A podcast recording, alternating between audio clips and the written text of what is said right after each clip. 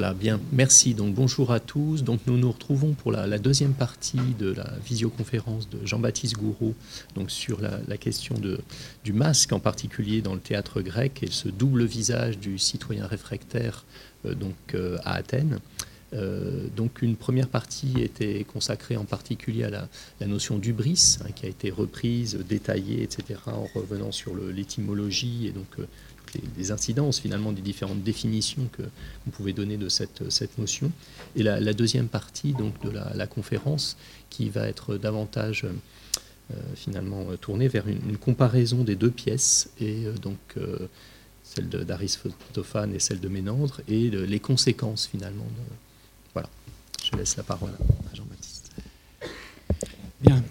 Donc euh, la question d'où il faut partir, pour la rendre la plus concrète d'un point de vue dramaturgique, c'est quel est euh, le masque de Pisseter et quel est le masque de Cnémon euh, il se trouve que nous connaissons, nous savons quelque chose de cela grâce à un érudit qui, deux siècles plus tard, a fait un catalogue des masques d'une troupe de théâtre. Il s'appelle Pollux, po 2 x dans l'Onomasticone au livre 4 de l'Onomasticone, Pollux énumère 44 masques comiques 24 euh, masques tragiques et 6 masques euh, de drame satirique, euh, ce qui fait 78 masques. Et parmi les 44 masques, il y a un certain nombre de masques, une dizaine, qui sont des masques de vieillards. Hein, de vieillards qu'on peut appeler de vieillards comiques, que les Grecs appellent monogéron, le vieillard maniaque, le vieillard qui a une idée fixe. Euh, le vieillard, évidemment, pose un problème pour le théâtre, tout simplement parce que ne n'assistent au spectacle de théâtre que les citoyens soldats, ceux qui sont en âge de se battre et de payer les conséquences des décisions qu'ils ont prises de faire la guerre entre 20 et 60 ans. Euh, le Guéron, c'est euh, celui qui a plus de 60 ans. Même celui qui a entre 55 et 60 ans et qui n'est plus d'active, qui se contente de participer aux troupes de réserve, euh, n'est pas encore un vieillard. Hein. Il y a des vieillards dans la salle. Socrate, par exemple, assiste au théâtre parce qu'il est un vétéran décoré. Euh, mais ils sont assez rares.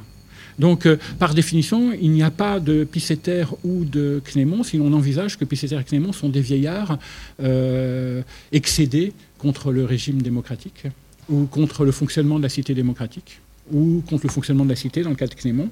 Euh, euh, même si la pièce marque euh, la fin de la démocratie, par, par fiction, Cnémon a fait sa sécession des années auparavant. Hein, et donc, on doit pouvoir, pour les spectateurs de 317, date où est représenté le Discolos, faire une espèce de calcul de son âge en remontant dans le temps.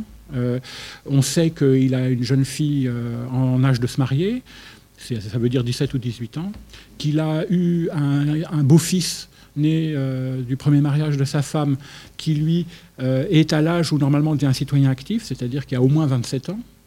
Euh, ça fait pour Clément, qui n'a pu se marier qu'à l'âge de 27 ans, il faut ajouter un âge minimum de, 35, de 45 ans et en fait plus vraisemblable de 55 ans.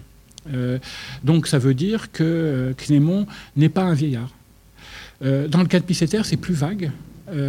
C'est un propriétaire, il est aisé, il parle comme quelqu'un qui a le droit de commander, mais sa vigueur physique et sa détermination le placent lui aussi plutôt sous le signe des, combattants qui sont de la réserve plutôt que sous le signe des vieillards.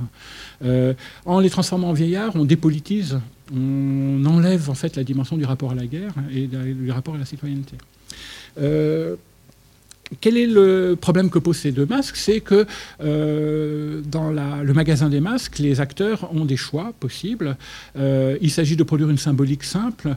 Les hommes ont des masques de couleur sombre, les femmes des masques de couleur euh, clair, euh, noir-blanc en fait, euh, ce qui permet aux 30 millièmes des spectateurs qui se trouvent dans le théâtre de Dionysos, par fiction, si les 30 000 sont là, ce qui est très rarement le cas, mais enfin, admettons, de pouvoir identifier le genre auquel les personnages et leur classe sociale, leur âge, etc. Il faut donc une symbolique, une signalétique qui soit claire.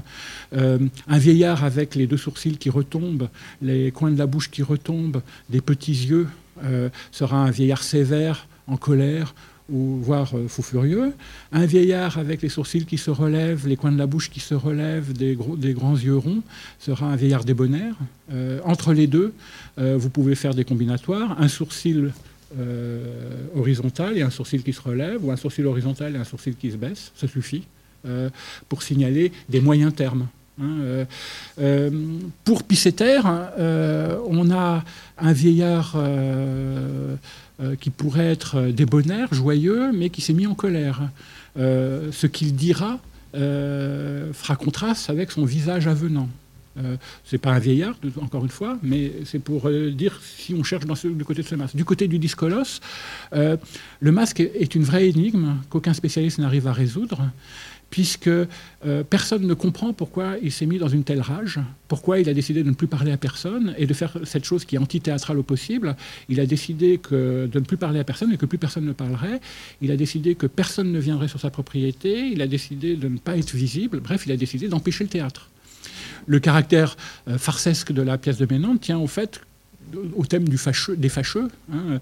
Un personnage qui a décidé de, ne parler à personne voit défiler euh, euh, des cortèges de fâcheux qui tiennent à tout prix à lui adresser la parole euh, et à faire du théâtre avec lui, alors que lui ne veut pas. Tandis que Pisseter donne un spectacle amusant, grotesque et fascinant. Un être humain devient un homme-oiseau et fonde une nouvelle cité avec des oiseaux euh, sur un monde, le mode du grotesque euh, le plus absolu, euh, qui est la grande invention d'Aristophane. Il y a euh, toute la différence entre une pièce qui est jouée euh, au sommet de la santé de la démocratie athénienne, même si euh, l'expédition en Sicile va créer la rupture, les effets ne se sont pas encore fait sentir, et une pièce qui est produite dans le deuil de la démocratie athénienne. Il y a quelque chose qui s'ajoute à cela, c'est que le nom même du discolos se distingue de celui de Pisseter, qui est un nom et en même temps qui peut être traduit, mais je laisse ça de côté, et qui renvoie parfois l'idée de persuasion. Hein. Euh, le discolos, l'homme difficile, l'homme pénible, est quelqu'un qui est difficile à vivre, qui est pénible à vivre, parce que lui-même euh, souffre d'une peine. Euh, le jeu de mots a toujours été fait entre discolos et discoilios, c'est-à-dire le constipé, celui qui a des problèmes de digestion, celui pour qui quelque chose ne passe pas, qui en a jusque-là. Euh, euh, et cette espèce d'humeur euh, morale peut se comprendre aussi dans les termes d'une humeur pathologique. Hein, quel est le masque, encore une fois, de ce, vieux fou qui ne veut rien? Il est encore une fois pas si vieux, puisqu'on constate dans la pièce que quand des importuns viennent le déranger, il les poursuit sur plusieurs kilomètres euh, avec euh, une force et une rage telle qu'il leur fait il leur inflige une frousse incroyable. C'est le début de la pièce qui commence ainsi, ce qui manifeste une vigueur. À la fin de la pièce, quand il a été maté, il est tombé dans un puits, il a dû concéder à ses adversaires tout ce qu'ils avaient à concéder. Euh, ceux qu'il avait battus préalablement parce qu'il était plus fort qu'eux, les deux, les, deux, esclaves, le cuisinier et l'esclave qu'il avait, qu'il avait battu, viennent se venger et euh, le brandir, euh, brandir son brancard au-dessus de leur tête en le faisant tournoyer alors qu'il a les vertèbres, des vertèbres brisées, euh, qui ne peut pas se bouger. La pièce s'achève avec la, vision de Clément sur son brancard, donc quasi paralysé, mais en train d'agiter les bras de rage et de, tempêter, alors qu'on l'entraîne de force pour assister au mariage qui conclut la pièce euh, dans le sanctuaire de Pan. Pan a réussi à parvenir à ses fins. Il, a, fait venir Clément dans le sanctuaire, mais, mais n'est pas maté, en fait. Quant à Pisseter, euh, tout le monde essaie de traiter avec lui. Les Athéniens viennent euh, soit demander à entrer dans sa cité, soit lui demandent d'arrêter le blocus. Les dieux envoient des ambassadeurs de toutes sortes. Euh, et à la fin, Zeus est obligé de donner Basileia, sa fille, royauté, à Cnémon pour assurer son son, règne sur les oiseaux. Donc, euh, donc euh, l'emporte. Évidemment, c'est sous le régime du comique, c'est-à-dire de l'impossible, de l'antimonde. Hein, euh, ça crée une sorte de divertissement. Alors, euh, je vais euh, essayer de poser la question en termes dramaturgiques à propos de ces deux pièces. Euh, je renverrai dans ma bibliographie complémentaire à un travail que j'ai fait sur le, sur le Discolos, où j'ai suggéré que Cnémon était une sorte de, caricature de Diogène, le philosophe cynique qui est mort en même temps que la démocratie, en 322, lui aussi. 323-322, on hésite, mais enfin c'est quasi concomitant. Euh, le chien de philosophe, celui qui refusait tout compromis. Hein, euh, et que le chien enragé qui est Cnémon euh, a à voir avec l'intransigeance de Diogène. je vais laisser ce thème-là de côté, puisque je l'ai déjà traité, et je vais revenir sur quelque chose qui est frappant, c'est que dans les deux pièces, il est question de la méchanceté, la méchanceté des hommes et la méchanceté des personnages euh, a une forme de méchanceté. Par exemple, euh, il convainc une partie des oiseaux de fonder une cité des oiseaux euh, selon les principes d'un régime démocratique. Et avec ses alliés, les oiseaux démocrates, il massacre les oiseaux oligarques ou oligarchistes euh, qui leur résistent et qui finissent à la broche. On ne sent plus que la fumée des oiseaux plumés et mis à rôtir, qui flotte dans l'air, euh, la démocratie euh, se révèle dans son caractère euh, radical et violent. Hein, on ne fait pas de démocratie sans tuer des oiseaux. Voilà, c'est ça qui a l'air d'être le message. L'autre interprétation, c'est de dire qu'en fait, Pisseter est un ennemi de la démocratie et qu'il fonde un régime oligarchique où il mate ceux qui refusent de tomber sous son pouvoir. Il fonde une forme de tyrannie euh, et que les oiseaux qui se battent de son côté sont euh, des, esclaves volontaires, des sujets. Hein. C'est l'autre possibilité. Dans les deux cas, le visage euh, que l'on doit donner au, masque de, de, ne va pas de soi. Hein. Et ça pose donc la question de ce qu'en grec ancien on appelle la ponéria, la méchanceté. Le méchant, c'est le ponéros, et euh, d'autant plus que dans le Discolos de Ménandre, euh, ce que découvre le jeune homme amoureux, rendu amoureux par Pan de la fille de Cnémon, et qui décide, c'est toute la pièce, d'avoir Cnémon pour beau-père, un beau-père impossible, un beau-père difficile, euh, et qui va parvenir à ses fins, on découvre que le jeune homme en question est non seulement amoureux de la beauté de la fille de Cnémon, mais de son éducation. elle a été élevée exactement comme il faut, par un homme digne de ce nom. Euh, qui est le contraire d'un philanthrope, dit euh, le jeune homme, ça veut dire qu'il n'est pas commode, mais dont on ne dit pas qu'il est un misanthrope, qu'il hait le genre humain. Quand Cnémon tombe dans un puits par accident, son beau-fils vient le chercher, euh, descend dans le puits au bout d'une corde, plusieurs dizaines de mètres, le remonte. Sur son lit de douleur, Clément constate qu'il s'est trompé euh, qui pensait que tous les êtres humains étaient méchants à Athènes, et qu'en fait, alors qu'il s'est mal comporté envers, son beau-fils, son beau-fils a montré un désintéressement qui lui montre qu'il avait fait erreur. Euh, nous découvrons dans cette espèce d'apologie de Clément, où il, euh, présente l'explication de son comportement jusque-là, nous découvrons qu'il n'était pas misanthropos, mais qu'il était misoponéros, qu'il détestait les méchants les méchants de la démocratie, qui, euh, par intérêt, par intérêt d'argent, par intérêt politique, par intérêt, euh, euh, par haine de la démocratie, faisaient des procès aux gens bien. Hein, euh, il est misoponéros. Donc la ponéria est au cœur des deux pièces. Euh, là, ça renvoie à quelque chose d'assez connu qu'a étudié l'éditeur de la pièce dans l'édition de la Pléiade, Pascal Tercy, dans un essai fondamental qui est le grand essai sur le théâtre grec en, langue française, Aristophane, fiction et dramaturgie. Hein, euh, euh, donc, euh, euh, avant de parler de la ponéria, je voudrais utiliser une façon de raisonner que Pascal Tercier a proposé. Le spectacle comique est fondé sur un syllogisme comique, c'est-à-dire un raisonnement construit sur deux prémices et une conclusion. ce syllogisme, parfois, peut être un polysyllogisme, il peut y en avoir plusieurs qui s'enchaînent. Dans ce cas-là, ça sera ce qu'on appelle un sorite. et le syllogisme doit être le plus clair possible pour les citoyens qui sont dans le théâtre. Le syllogisme des oiseaux est le suivant. Euh, puisqu'il met en scène une rupture du cordon entre un citoyen et la cité, euh, dans un voyage dans l'au-delà. Euh, c'est lié à un désabusement hein, de la part du personnage. voilà le syllogisme. Nous, Pisséter et Velpide, n'en pouvons plus d'Athènes et cherchons une cité idéale. Petit a. Petit b, la cité idéale n'existe nulle part prémisse complémentaire, nulle part est l'endroit où vivent les oiseaux. Ils vivent partout et nulle part. Petit d, fondons une cité chez les oiseaux. Voilà un syllogisme qui est comique. Hein, euh, le caractère surnaturel de l'entreprise est marqué par l'apparition d'oiseaux monstrueux, terrés euh, ou bizarres, mais surtout par euh, la transformation en oiseaux monstrueux des Velpides et de Pisceter. L'utopie, l'antimonde, on devrait dire, plutôt que le mot utopie, mais c'est une utopie au sens grec du terme, un lieu de nulle part, ainsi créé ce peuple d'un mélange saugrenu d'oiseaux et d'êtres humains qui sont comme des oiseaux, qui se conduisent tous comme s'ils étaient des Athéniens qui agissent en Athéniens, en Athéniens de la cité démocratique. Euh, la nouvelle cité se trouvant à égale distance des hommes et des dieux, elle recevra des visites des deux côtés. Hein, euh, euh, ça veut dire que le spectateur ne pourra que très rarement se projeter sur le héros d'Aristophane et, seulement à partir de la dimension de l'héroïsme c'est cette question de l'héroïsme de Pisceter qui fait de Pisceter ce héros méchant, hein, un héros quand même positif.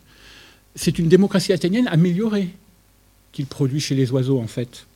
Euh, euh, ce héros n'est pas faulos, fourbe, méchant au sens de vil.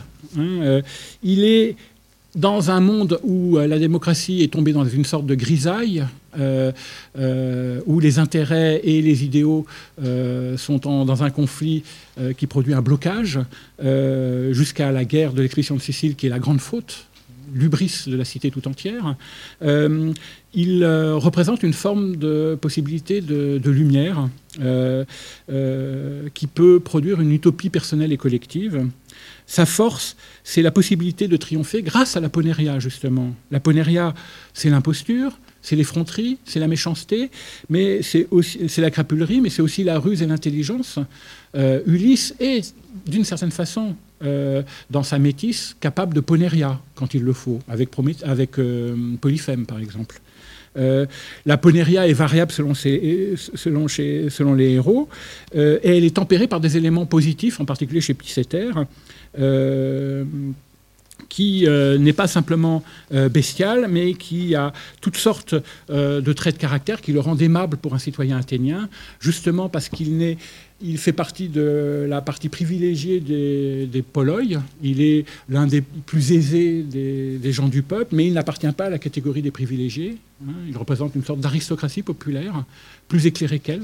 Hein, on parlerait de classe intermédiaire dans notre sociologie à nous, hein, euh, euh, qui du coup peut parler aussi bien à ceux d'en haut qu'à ceux d'en bas, euh, au sens littéral du terme. À ceux d'en haut, les dieux, à ceux d'en bas, les Athéniens qui montent, mais à ceux d'en haut, les oligoi, à ceux d'en bas, les simples têtes, les simples travailleurs journaliers qui, eux, n'ont rien. et donc, il incarne la possibilité d'une nouvelle négociation entre le haut et le bas. Hein, dans ce sens-là.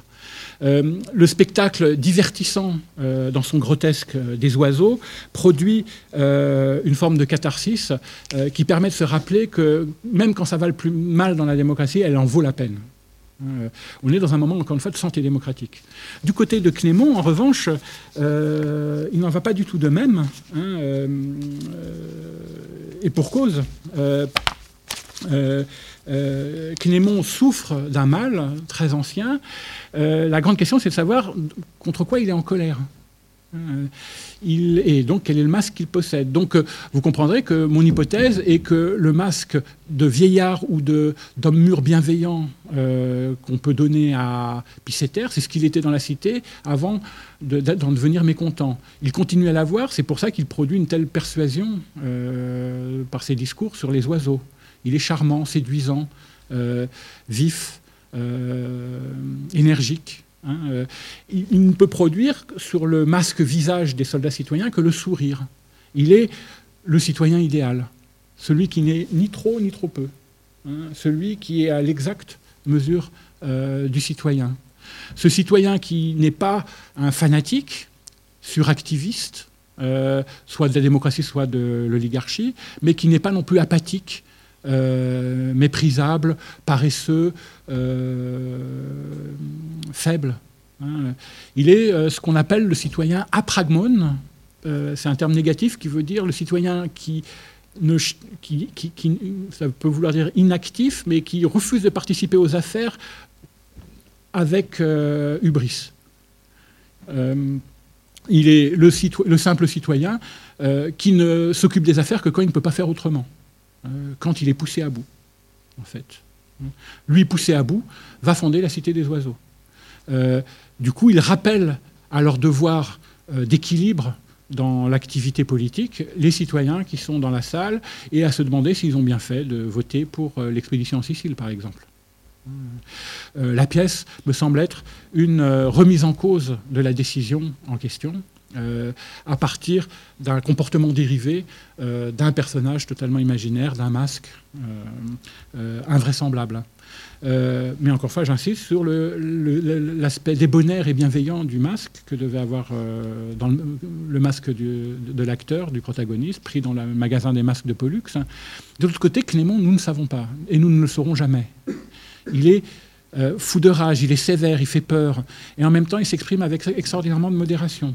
Quand il rencontre pour la première fois euh, son futur gendre, euh, le futur gendre est mort de peur. Et ce que fait Clément, au lieu de lui sauter à la gorge, c'est qu'il passe à côté en faisant semblant de ne pas le voir et il dit euh, C'est incroyable, en ce bas monde, il est impossible d'empêcher les autres de venir vous embêter. Il est impossible, même si on voulait se pendre, on ne pourrait pas le faire tout seul. Il y a toujours des importuns. Impossible de se pendre tranquille. Voilà, c'est dire la condition de son désespoir, qui est hyperbolique, mais c'est dire à quel point aussi il est capable, par l'hyperbole, de maîtriser en fait la parole en question. Euh, c'est ce comportement-là qui achève de séduire le jeune premier en question, Sostrate. Le jeune milliardaire qui va épouser une fille de rien, une fille de paysan, il devient amoureux de son futur beau-père, au sens littéral du terme. ça le renforce encore plus, au point que le beau-père en question est apparu comment euh, Non pas avec des ailes d'oiseau, mais, avec un gilet, un gilet de bouc, euh, qui porte à même la peau, qui lui permet de se protéger euh, en partie, mais qui ne l'expose au soleil. Il a les épaules, les bras euh, rougis par les coups de soleil. Et il a les mains calleuses parce qu'il manie la houe, une sorte de bêche. que va faire Sostrate, qui est en tenue de chasseur, de chasseur riche, qui, qui, en fait est un promeneur Il va tomber le costume et revêtir le gilet de bouc et la houe pour montrer à son beau-père qu'il est capable d'efforts physiques et de travailler avec lui. Euh, il fait tout voilà, pour le, faire sa conquête, hein, en ce sens-là. Donc le masque que voit Sostrate, le masque que voient les spectateurs, euh, ne peut pas être un masque de vieux fou, euh, de vieillard en colère, déformé par la rage, rendu monstrueux. Hein. L'hypothèse la plus vraisemblable est celle du masque sévère, celui dont les yeux sont horizontaux, la bouche horizontale, les yeux fendus, celui qui est indéchiffrable, en fait. Euh, derrière cela se posent toutes sortes euh, de questions, évidemment, euh, de jeu. Hein, et évidemment, il faut interpréter cette comédie. Ménandre, mettant en scène la colère de ce personnage-là, invite-t-il par propagande à les Cnémons de la salle, les Cnémons du théâtre, à pactiser comme le fait Cnémon. Il se trouve que Cnémon ne pactise pas dans la pièce. Mais c'est l'interprétation traditionnelle classique, celle d'Alain Blanchard, l'éditeur du théâtre de Ménandre en livre de poche et euh, commentateur dans la comédie de Ménandre euh, de la pièce. Euh,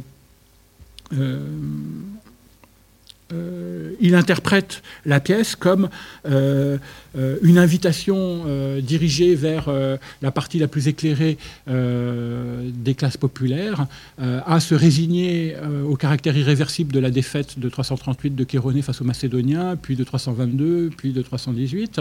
Athènes ne sera plus ce qu'elle a été. Il faut trouver un moyen d'aller de l'avant, de continuer en renonçant, en faisant la part du feu. Euh, et donc, euh, la pièce met en scène, en quelque sorte, cette entreprise euh, de, domestication, mais d'intégration de la loi de la mesure. Il faut accepter cette limitation.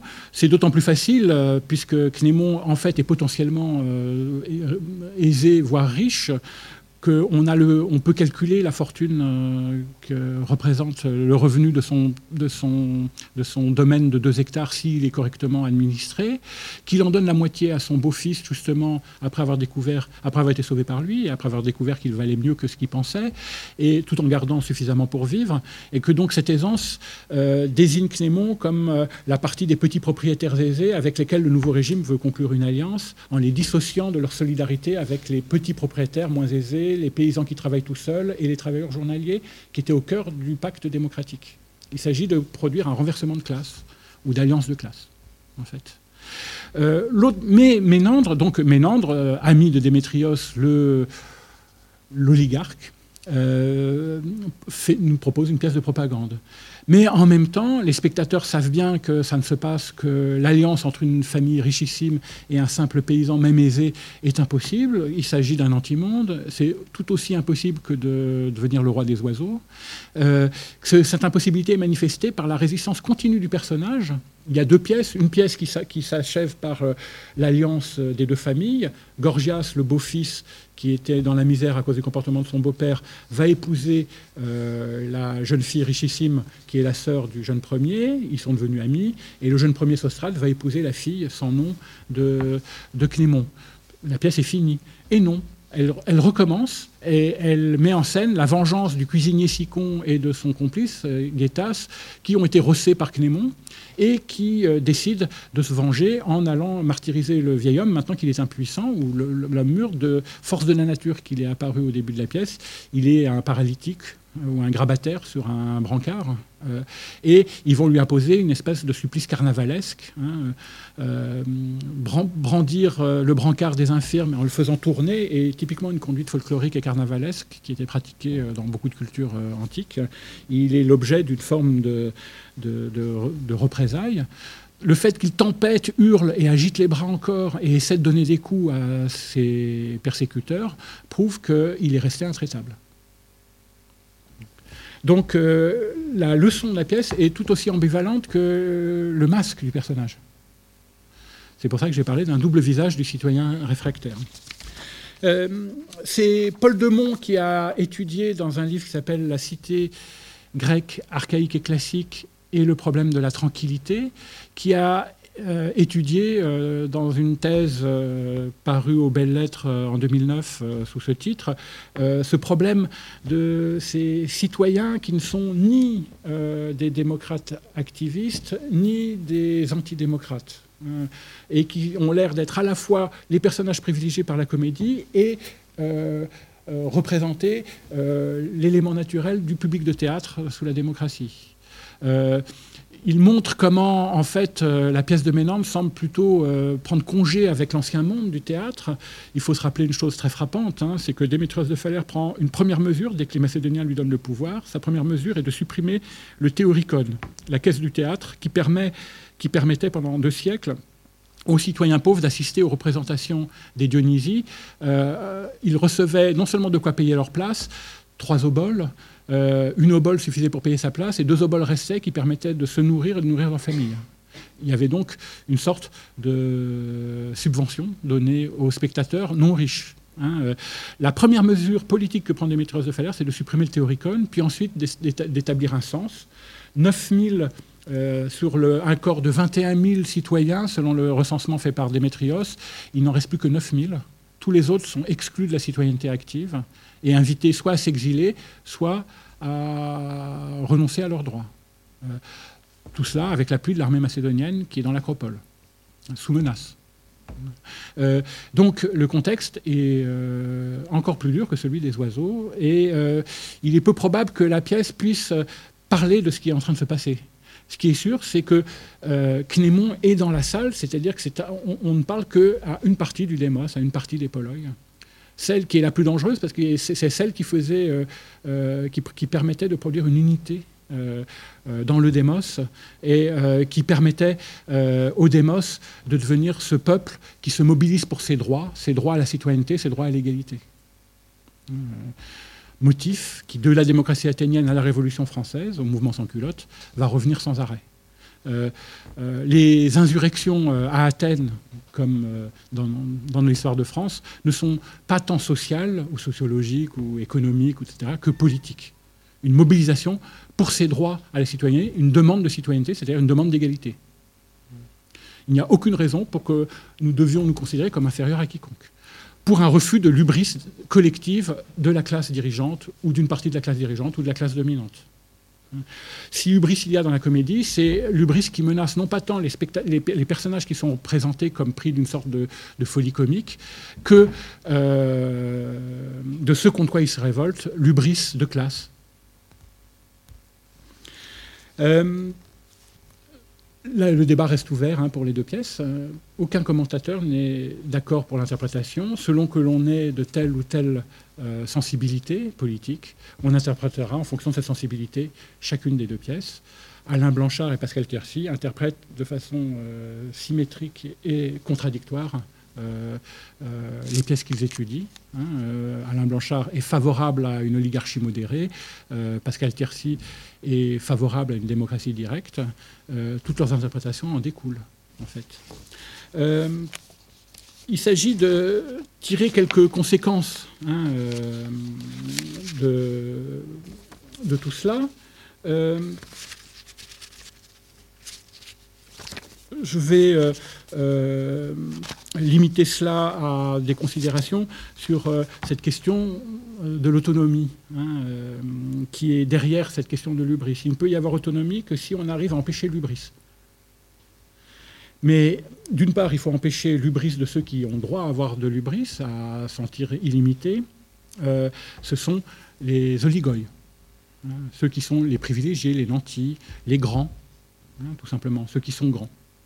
Euh, mais il y a une hubris du régime qui est le nerf de la critique platonicienne de la démocratie. Euh, c'est par hubris que Athènes se croit capable d'imposer euh, son impérialisme à toutes les autres cités grecques. Et donc la cité athénienne se trouve dans la même position que les membres de la classe dirigeante athénienne vis-à-vis du peuple. Les, les poloi, ce sont toutes les autres cités qui refusent qu'Athènes se place au-dessus des autres. Sparte se présentera comme le champion de l'égalité entre les cités grecques. Euh, et elle produira un effet de ralliement euh, très net. Platon euh, considère que l'ubris d'Athènes a commencé avec la victoire de Salamine, qu'il regrette. Hein, il regrette qu'Athènes ait gagné cette bataille, jusqu'à, comme disaient les commentateurs américaens, jusqu'à produire un, à, tomber dans le crime de trahison, hein, presque antipatriotique. Hein. Il pense que tout le mal vient de là. Thucydide pense, lui, que euh, c'est l'impérialisme lui-même, la Ligue de Délos, qui a donné la suprématie sur la mer à Athènes, qui produit une hubris, que les Athéniens ont produit les conditions de leur défaite. Et c'est l'histoire de la guerre du Péloponnèse et, euh, fondamentalement une histoire des conséquences de l'hubris sur le plan de l'histoire, euh, de l'histoire présente en train de se faire. Euh, il y a évidemment euh, là derrière la question euh, de ce que signifie le mot démocratie, tout simplement. Hein. si je reviens à la question de l'espace, on a l'habitude de penser que ce qui compte avant tout pour définir la démocratie, c'est un, l'égalité, et deux, la puisque chaque citoyen est l'égal d'un autre, quel que soit le sens qu'on donne au mot citoyen, il est restreint dans l'Athènes, on le sait, puisqu'il est, exclusif d'un certain nombre de catégories, mais il peut être rendu moins exclusif, hein, plus ouvert. Mais enfin, ce qui compte, c'est que c'est la loi de la majorité qui désigne la démocratie. Ce qui est sacré pour la démocratie, c'est la loi de la majorité. Josiah Aubert, celui qui a signalé le délit du Brice, lui propose une toute autre vue dans un article dont je donnerai la référence là aussi en ligne, euh, à propos des sens du mot démocratie, qu'il étudie de très près dans un article qui remonte à une dizaine d'années, et où il euh, euh, montre que pour les citoyens athéniens, ce n'est pas, tant la question de l'égalité qui est première que la question de la liberté la liberté de pouvoir avoir le pouvoir, la, liberté de pouvoir agir, pas simplement circuler d'espace en espace, mais pouvoir agir tout court. Euh, en anglais, il y a un mot qui est très difficile à traduire, que dont je n'aime pas les traductions, c'est l'empowerment. La démocratie est un empowerment du simple citoyen, hein, dit Josiah Auber. Elle, elle est la liberté d'agir. Euh, dans un autre langage, euh, elle permet d'universaliser les conditions d'accès à l'universel que représente la liberté. Euh, Ce n'est pas le tout de dire que tout le monde est formellement libre, il faut que ça soit rendu réel. Comme dit Castoriadis, on ne naît pas citoyen. Il faut être rendu citoyen, il faut apprendre à le devenir. La démocratie, c'est apprentissage permanent de sa capacité à être l'égal d'un autre. Euh, c'est un effort continu. Euh, du coup, nos deux personnages ressemblent terriblement à des personnages qui, semblent, qui sentent que la flamme démocratique retombe, qui se sentent déçus, qui refusent de céder, eux. Ils sont dans un monde où peu à peu on essaie de les convaincre qu'il faut qu'ils renoncent à cette liberté, à cette capacité-là, et euh, ils refusent. Euh, ils opposent un refus pur et simple. ça renvoie évidemment à euh, quelque chose euh, qui correspond à un autre monde. Hein. Euh, dans un monde où les forces de la faim sont si présentes dans l'imaginaire, à travers évidemment l'écocide, le thème de l'apocalypse, vous voyez réapparaître le même type d'angoisse que matérialise le discolos au moment de la mort de la démocratie, la fin de quelque chose. Comment se comporter quand quelque chose finit qui en valait la peine, pendant que ceux qui ont tout avantage à ce que cela finisse au moins pendant une période de transition vous, essaient de vous convaincre que ça sert à rien ne sert à rien de résister. La seule façon de se comporter pour un tel masque, c'est de dire non. C'est le refus, puisque l'ubris est le désir d'intimidation, lié à l'outrage, à l'humiliation et au délire, le refus de se laisser intimider euh, est la seule réaction digne d'un citoyen pour celui qui euh, se la voit imposer. Le refus de se laisser intimider comme vertu civique et vertu théâtrale que manifeste la résistance de Clément et le coup de folie de, le coup de, folie de, euh, ce qui me frappe pour finir, c'est que derrière ces masques, il y a des voix particulières. La voix séductrice mais inquiétante de Pisseter, la voix étonnamment euh, modérée, douce de cet homme foudrage, qui est Clément, euh, semble lier ces comportements-là à une forme de pathologie, ou en tout cas de clivage, euh, dans le langage aujourd'hui, d'une sorte de bipolarité ou de schizophrénie. Hein, on entend quelque chose qui ressemble à ce que nous appellerions, nous, la dépression. Pisseter et Clément sont profondément sous leur masque déprimés. Euh, ils sont déprimés, mais pas dans le sens psychologique que nous donnons au terme, mais dans un sens à la fois éthique, au sens de l'éthique à Nicomaque, et euh, politique, au sens de la politique d'Aristote. Euh, le monde tel qu'il est ne leur va pas. il ne passe pas. Et donc, la seule façon de réagir à ça, c'est l'exagération l'exagération régit le rôle du, du, discolos aussi bien que le rôle du roi des oiseaux. Euh, elle mêle l'expression d'une pathologie l'expression d'une vitalité euh, dans ce refus d'intimidation, dans ce refus de céder devant l'ubris. Euh, un grand discole du XXe siècle, l'écrivain autrichien Thomas Bernhardt, dit dans un livre d'entretien à propos d'exagération. il dit qu'il a toujours écrit avec exagération, et il réfléchit. Sans, sans exagération, on ne peut rien dire du tout. Quand vous élevez la voix, c'est déjà une exagération, parce qu'en fait, pourquoi vous l'élevez-vous donc? Sous le masque de celui que Sostras appelle le fils du chagrin, c'est le discole, sous le masque de l'homme-oiseau, se vrille une parole impossible. Puisque décidément, en ce bas monde, il n'y a vraiment pas moyen de ne pas trouver à qui parler, et qui essaie de vous intimider. Et donc, euh, je voudrais euh, passer, euh, et ça sera l'occasion de rendre hommage à la disparition de Jean Starobinski, le grand spécialiste de la mélancolie hein, dans la modernité, à cette question de la voix mélancolique. Le masque, c'est une affaire qu'on peut traiter. Mais quelle était la voix des, acteurs qui jouaient cette rage-là Comment faisait-il passer cette contrainte? La mélancolie et une forme de génie de la résistance ou de résistance géniale ont toujours été associés. Euh, Jean Starobinski a associé le lien entre génie et mélancolie. Hein, euh. mais euh, derrière, dans cette association-là, il y a toujours une sorte de pointe amère et profonde qui suppose souvent chez ceux qui interprètent le masque ou qui entendent cette voix une sorte de préjugé. Le préjugé d'y lire moins qu'une pensée. Celui qui parle de cette façon-là a tellement basculé dans un au-delà qu'il n'est plus capable de rationalité. en fait, euh, nous avons deux personnages dont le débit et l'élocution ont baissé de rythme. Euh, mais euh, il y a des pensées qui ne peuvent se dire qu'à condition de s'étouffer dans cette rage, dans cet accès de bile noire. Ces pensées jaillissent en fusée de bile noire, en fait, hein, sur la scène du théâtre, à travers le masque.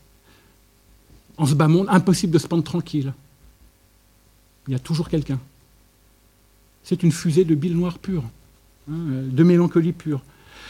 Pourquoi? Pour dire quoi? Pour dire que justement, on ne saurait dire autrement, et parfois euh, avec euh, la gravité tragique euh, qu'il convient, qu'on ne saurait dire autrement la condamnation de l'existence en tant qu'existence. Le lien entre tristesse et chute de la voix serait alors une sorte de conséquence. Est-ce qu'elle est condamnable? Il faudrait démontrer que le discole, le mélancolique, l'enragé, euh, ce qu'il dit en rageant, en murmurant, d'enserrer, il pourrait le dire mieux autrement. Est-ce que ce serait aussi euh, perçant?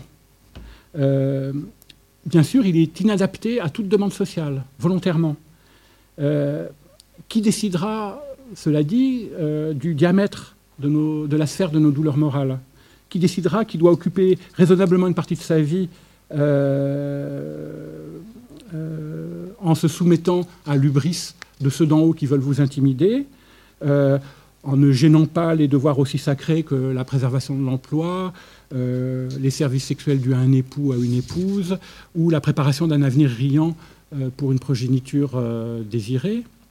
Les sarcasmes du mélancolique, du discol et de de le roi des oiseaux, nous permettent de comprendre les sarcasmes du mélancolique Baudelaire, de la voix qu'on entend des fleurs du mal. Euh, ces sarcasmes qu'on étouffe font partie euh, de l'éthique que porte cette mélancolie euh, et qui demande d'être entendue. Cette plainte est politique et pourrait se formuler et trouver une meilleure issue dans un corps moins figé, c'est vrai. Elle pourrait redevenir sociale. Il n'en reste pas moins que le ricanement mélancolique ou la rage mélancolique, qui est d'essence purement politique, aussi bien chez Aristophane et Ménandre que chez Baudelaire, euh, fait mouche dans la plainte même, euh, même si son sens se résume à une contradiction, contradiction mordante. C'est un ricanement ou une rage qui reste logiquement unie à son expression. C'est un rictus. Ce rictus euh, exige la crispation sinistre du visage, c'est-à-dire la crispation sinistre du masque. Merci beaucoup Jean-Baptiste. Alors je crois que euh, c'est le moment, je, pense, de donner la parole aussi aux, étudiants. Hein. voilà, je pense que vous avez sans doute des, questions, des remarques. Alors selon ce qui a été dit, euh, peut-on considérer, évidemment d'un point de vue théâtral et donc politique, que le gilet jaune est le masque du nom du citoyen français euh, aujourd'hui? Euh, j'ai soigneusement évité l'expression, comme vous l'avez bien compris, déjà parce que ce n'est pas un masque, c'est un costume. Et que la seule analogie possible à faire entre les pièces et puis la situation qui est la nôtre, via les sans-culottes, c'est un autre costume. Hein, les gilets jaunes sont plutôt des héritiers des sans-culottes et ils sont bien de chez nous quand même.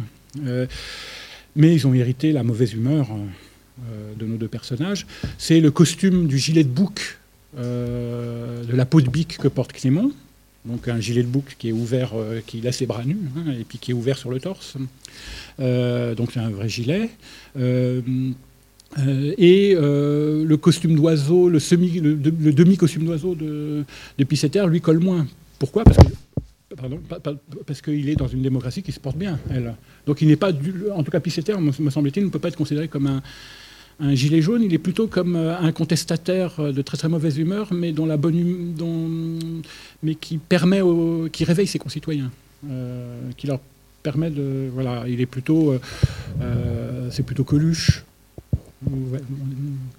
donc un pré-gilet jaune en quelque sorte. Tandis que Clément est typiquement, effectivement, porteur de cet ethos, de cette façon de penser qui va circuler dans la culture occidentale via la comédie. Alors j'avais aussi une question sur, bah, à propos de l'actualité des Gilets jaunes. Euh, le 6 septembre dernier, euh, Gérard Collomb, alors ministre euh, de l'Intérieur, est interrogé sur la popularité d'Emmanuel Macron deux mois avant le début de la crise des Gilets jaunes. et en rappel de sa carrière de professeur de grec, il a comparé l'attitude du président à justement une forme du bris. Donc ma question est la suivante.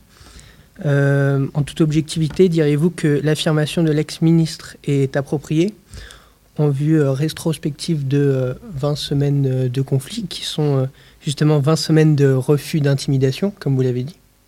Et, et si oui, par rapport à l'arc sémantique que vous avez fourni, comment décririez-vous cette sorte d'ubris pouvant se rapporter tant à une démesure qu'un délire Évidemment, vous mettez le doigt sur ce que j'ai très soigneusement gazé, comme on dit. Dans l'argument que je vous ai proposé, j'ai fait une première phrase. Par les temps qui courent, le mot hubris retrouve des couleurs dans l'usage en français. Les couleurs en question, c'est celle-là à laquelle je pensais. Je ne voulais pas en dire plus, parce qu'il n'est pas dans mon rôle de porter un jugement sur euh, l'actualité politique. Je suis un fonctionnaire de la République. Euh, par ailleurs, d'un point de vue épistémologique, euh, j'invite toujours à des mises en garde par rapport à ce que je fais moi-même. Je passe mon temps à rapprocher les anciens et les modernes en disant qu'il y a un usage moderne des anciens et à produire des analogies. Mais les analogies ont autant d'importance dans la mesure où elles permettent de saisir des différences irréconciliables que des, euh, euh, convergences essentielles. Euh, il me semble de toute façon que, encore une fois, la démocratie athénienne n'a pas grand-chose à voir avec la République française par, essence. Hein. notre constitution porte la formule même de la République issue du discours de Périclès dans l'histoire de, la guerre du Péloponnèse, le gouvernement du peuple, par le peuple et pour le peuple, mais qui vient de Lincoln qui a traduit en fait euh, euh, Thucydide. Mais une république n'est pas une démocratie directe. Elle est euh, le gouvernement où le peuple choisit qui va décider.